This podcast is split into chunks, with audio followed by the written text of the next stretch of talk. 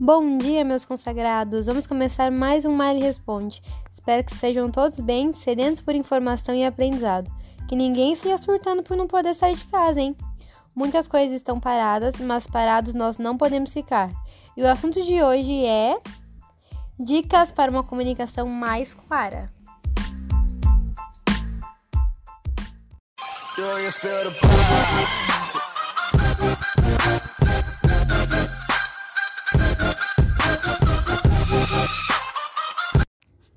Hoje nós vamos conversar sobre comunicação. Depois de muitos pedidos, aqui estamos. O ser humano não pode viver sem comunicar-se. Comunicação significa pôr em comum, e nós não conseguimos conviver sem interagir com o outro. Já perceberam o quão difícil é lidar com um bebê? Ele chora e você fica, ok, está acontecendo algo. Ele está com fome? Será que ele está com dor? Ou não? Ele pode estar molhado. E aí, como fica? Difícil, né?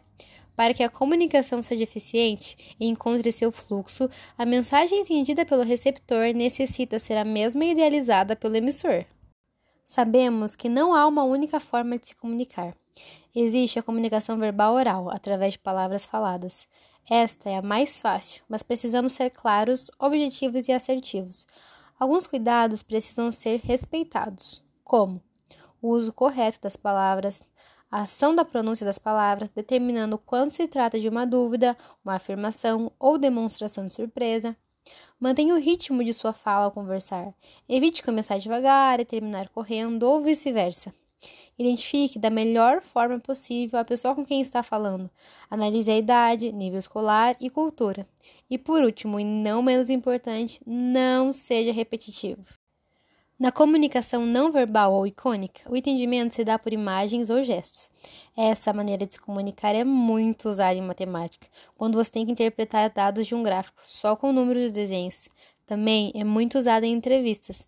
Não esqueçam, o corpo fala. Então, eu trouxe para vocês algumas dicas de como melhorar nesse quesito para conseguir aquele empregão dos sonhos. Mantenha boa postura, não se retraia e nem deixe que seu corpo transmita a mensagem que você não quer estar ali. Mantenha-se firme em seu posicionamento, como alguém disposto a ganhar a confiança do público apenas com uma pose. Faça contato visual. As pessoas com certeza ficarão muito mais engajadas com o conteúdo que a sua apresentação está transmitindo se você mantiver um bom contato visual com elas, pois precisam sentir que estão sendo notadas por você. Aposte em gestos discretos. Não movimente muito as mãos. Meninas, por favor, não mexam em seus cabelos. Meninos, não coloquem as mãos no bolso. Seja sutil, para que seu corpo não passe a impressão que está nervoso, que quer ir embora logo. Controle a respiração e fique tranquilo.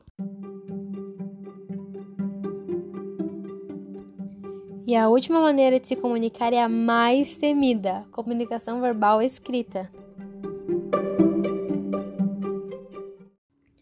Baseando no que vocês podem precisar usar em processo seletivo, um trabalho na faculdade ou dentro de um ambiente de trabalho, eu pensei em três gêneros textuais que é babado. Mas antes de falar sobre eles, vou responder uma pergunta que muitas pessoas me fazem. Mari, como fazer um bom texto? Quatro dicas de ouro para vocês perguntarem a vocês mesmos quando forem escrever. 1. Um, para quem estou escrevendo? Quem é meu leitor? 2. Por que estou escrevendo e onde estou? Qual o objetivo e intenção? 3. O que vou escrever? Conteúdo, repertório. 4. Como vou escrever? Formato, gêneros. Com isso, bora focar nos gêneros.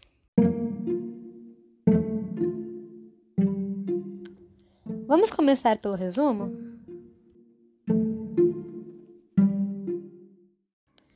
Lembrando que o resumo não é copiar um parágrafo sim e outro não. Poxa, que pena, né? Seria tudo tão mais fácil. Mas, de acordo com a Associação Brasileira de Normas Técnicas, a ABNT, o resumo é uma apresentação concisa dos pontos relevantes de um texto.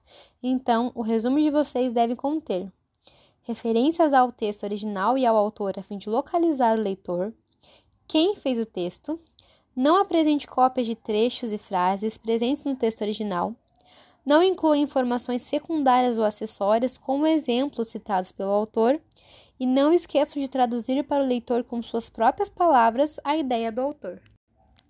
O segundo é a resenha. muito parecido com resumo, mas a palavra-chave de uma resenha é síntese. Trouxe um passo a passo de como fazer aquela resenha acadêmica incrível e conseguir aquela nota na faculdade. Primeiro, faça uma introdução com referências e dados sobre o autor. Segundo, faça uma pequena biografia. Tente dizer a idade e qual a especialização do autor da obra. Terceiro, faça o resumo, igual eu já ensinei para vocês, não tem erro.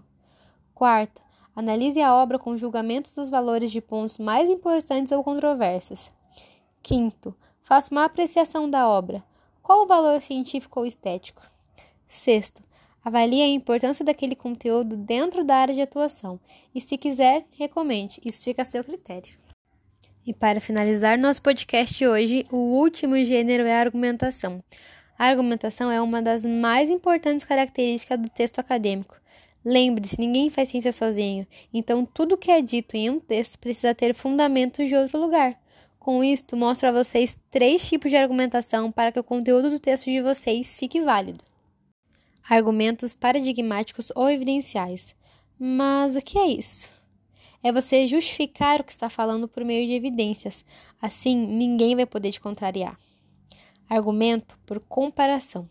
Este tipo de argumentação faz o leitor aderir sua tese ou conclusão com base em fatos semelhantes ou analogia evidenciados pelos dados apresentados. Agora, essa argumentação para mim é a mais importante e a mais utilizada. Argumentos de autoridade citada. Nada melhor do que basear seus estudos em alguém que já é especialista e tem propriedade para falar sobre.